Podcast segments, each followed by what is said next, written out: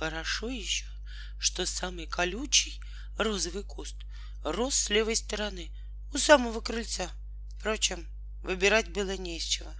Один только этот куст и остался целым и невредимым после всех неудачных опытов садовника. Флоренций, недолго думая, полил его, вернулся домой и завалился спать, потому что очень устал. А чтобы меньше бояться, с головой накрылся одеялом. Ночью к медведю приходили сны такие черные, что в них и разглядеть-то хоть что-нибудь было невозможно, не говоря уже о том, чтобы понять, Встать утром с постели оказалось нелегким делом. Голова у садовника была мутная, мысли путались, но он кое-как выбрался из-под одеяла, пошатываясь, вышел на крыльцо и огляделся. Небо было хмурое, сад окутан сплошным черным туманом. Над домом кружили налетевшие откуда-то черные вороны — Воздух казался тяжелым, как в темном сыром погребе. Даже соседка-певица не помахала ему лапой из окошка, как делала каждое утро. Все ее окна почему-то были наглухо затворены. Но где-то в глубине ее дома слабо звучала тихая, еле слышная музыка, как будто медведица, аккомпанируя себе на лютне, пела жалобную песню. Мелодия была до того печальная, что у медведя Флоренция даже сердце сжалось, когда он ее услышал. К тому же пение все время прерывалось негромкими всхлипами. Слова из-за этого разобрать было очень трудно, и он улавливал лишь одни отдельные бессвязные фразы — хмурое утро, черное утро, или «Ах, взглянет ли хоть раз он с лаской на меня?» Или еще «Скажи, тоска, зачем терзаешь грудь мою?» «Да что же с ней сегодня стряслось?» — подумал садовник. «Всегда такая веселая, беззаботная». Однако вскоре его мысли потекли в другом направлении. Надо было проведать розы — в то утро они больше всего его заботили. Флоренций подошел поближе к кусту, который ночью полил. И ахнул. Розы были черные. Вообще-то, если точно, они были грязно-серые. Наверное, от того, что он немного отступил от дедушкиного рецепта, когда готовил слезную настойку — но садовник решил, что их все-таки смело можно назвать черными, и стал разглядывать необычные цветы. Да чего же они все-таки красивые, думал медведь. Странно, почему дедушка про них сказал, что они очень дурные и вредные? Разве могут такие красавицы быть дурными, а тем более очень дурными? да еще и вредными. Но почему-то медведю было тревожно. Глядя на угрюмый сад и потемневшее небо, он вспомнил, что дедушка написал о выведении черных роз. Вернее, вспомнил только четвертый, последний пункт. Он состоял всего из трех слов. И конец всему. Похоже, его дед был прозорливым медведем. Тем временем рыдания медведицы-соседки становились все громче. До слуха Флоренции донеслись полные скорби и отчаяния слова. Но простит ли мой друг мне ошибку? И чуть погодя, улейтесь, лейтесь слезы, помеху впалых щек. Он почувствовал, что от черных роз исходит какой-то ужасно неприятный, резкий и крепкий запах. А ведь обычные розы благоухают и так нежно. У медведя от этого запаха закружилась голова, и ему сделалось как-то очень странно. Он как будто почувствовал сильную боль и одновременно с этим сильно разозлился и еще сильнее загрустил. Да так, что от боли ему захотелось взвыть во весь голос. От злости захотелось вытворить что-нибудь ужасное, ну, хотя бы изругать свою соседку-медведицу самыми обидными, самыми оскорбительными словами, а может даже и окно у нее в доме разбить. От печали ему захотелось плакать. Да так, чтобы весь мир утонул в его слезах.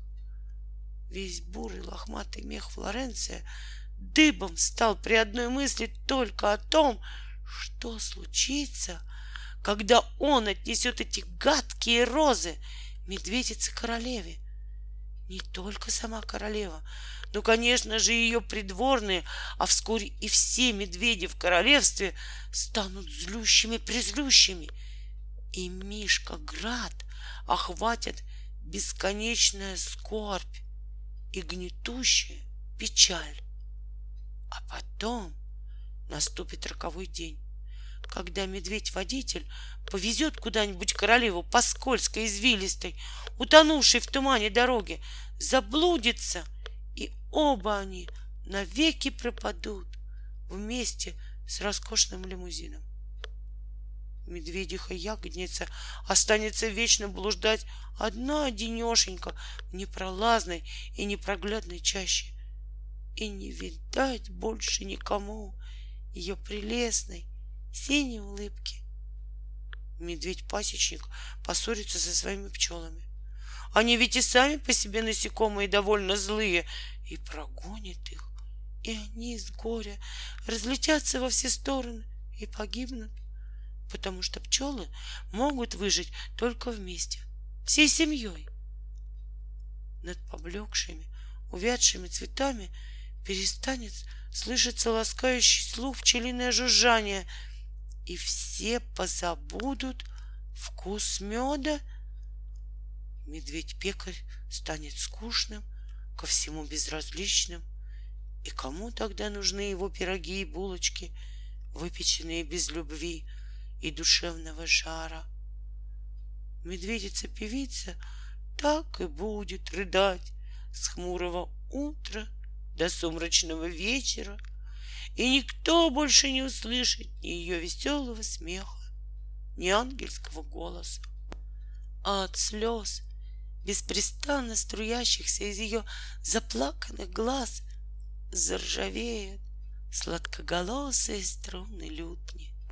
Медведь-аптекарь Нетрудно догадаться, вместо того, чтобы делать для горожан лекарства, начнет готовить отраву. А медведь-художник примется малевать такие страшные, такие мерзкие картины, что даже самые выдающиеся знатоки живописи не смогут сказать, как эти полотна выглядят хуже, перевернутые или вверх ногами, или же повешенные правильно. И в конце концов, как все это выдержит медведь-бродяга? И без того всегда грустный и хмурый. Все медведи превратятся в неясные призраки, блуждающие ощупью в сплошном тумане, и медвежье королевство навсегда окутает черная ночь. Флоренций почувствовал, как его тело сковывает ледяной холод, как его чудесный бурый мех покрывается бледной зеленой плесенью — как глаза заволакивает паутина, сквозь которую трудно что-либо разглядеть. Он собрал все свои силы, какие у него еще оставались, и решительно встряхнулся. Потом кое-как доплелся до дома и натянул на голову противогаз. Садовники всегда так делают. Перед тем, как опрыскивать растения каким-нибудь ядовитым средством для защиты от вредителей. Но на этот раз ему самому надо было защититься от убийственного запаха роз. Медведь в противогазе схватил лопату, с корнями выкопал вредное растение, отнес розовый куст в самый дальний угол сада, бросил в глубокую яму и засыпал землей. А сверху еще на всякий случай завалил тем самым замшелым валуном, который с дедовских времен лежал в погребе под верандой. Черный туман, затянувший сад, мало-помалу рассеялся, небо прояснилось и снова стало голубым, каким и положено быть небу над медвежьим городком.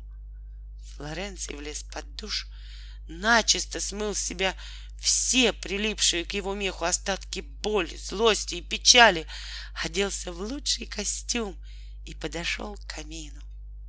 Вернув висевшему над камином портрету палочку черного дерева, он заметил, что дедушка снова повеселел и даже как будто помолодел. И тут кто-то робко постучался у дверей. За дверью стоял медведь-трубочист в черном фраке. На голове у медведя был цилиндр, на плече длинная, свернутая веревка, в лапах метла, и отовсюду торчали щетки. Добрый день, Флоренций. Я издали углядела, что над твоим домом собрались какие-то плотные черные тучи. Вот и подумал, а не надо ли где-нибудь что-нибудь прочистить? Какая приятная неожиданность. В моем доме и впрямь не помешало бы прочистить дымоход. Кстати, если не секрет, откуда ты взялся? Ведь в нашем городе до сих пор трубочистов не было. А теперь будет. Вернее, уже есть. Со вчерашнего дня. Гордо ответил медведь-трубочист. Странно, но твое лицо кажется мне знакомым. Глядя в весело поблескивающие глаза трубочиста, призадумался садовник. Мало ли что тебе покажется. Тут столько вокруг всяких шатается. Лоренций дал трубочисту длинную приставную лестницу, показал, с какой стороны легче всего забраться на крышу дома, а сам пошел к певице узнать, как она поживает. На этот раз он застал соседку в прихожей. Медведица весело крутилась перед зеркалом, нарядная, в прелестном платье из многоцветной парчи. «Привет, Флоренций! Странная история. С утра почему-то было так грустно, в таком плохом настроении проснулась. А мне ведь это совершенно не свойственно. Правда? Делаешь, что ли, неправильно платье выбрала слишком темное. Знаешь, то с крапинками в виде слезок. Или, может, обылась не все туфельки. Или жемчужное ожерелье к платью не подходило. Ты как думаешь? Может, и оно, согласился медведь. А может, и сережки виноваты. Все-таки как важно не ошибиться и каждый день выбирать подходящую одежду, вздохнула певица. Слишком уж дорого эти ошибки обходятся. Тут она заметила лютню, прислоненную к круглому столику, и удивленно проговорила. Странно, откуда здесь взялся этот инструмент? Надо сейчас же повесить лютню на место, а то от нее исходит какая-то непонятная грусть. Флоренций схватил лютню, проворно взбежал по деревянным ступенькам винтовой лестницы и подвесил лютню к балке как можно выше. Спустившись, он попрощался с хозяйкой, вышел за дверь, помахал лапой соседке, ласково смотревшей ему вслед, и отправился к себе домой.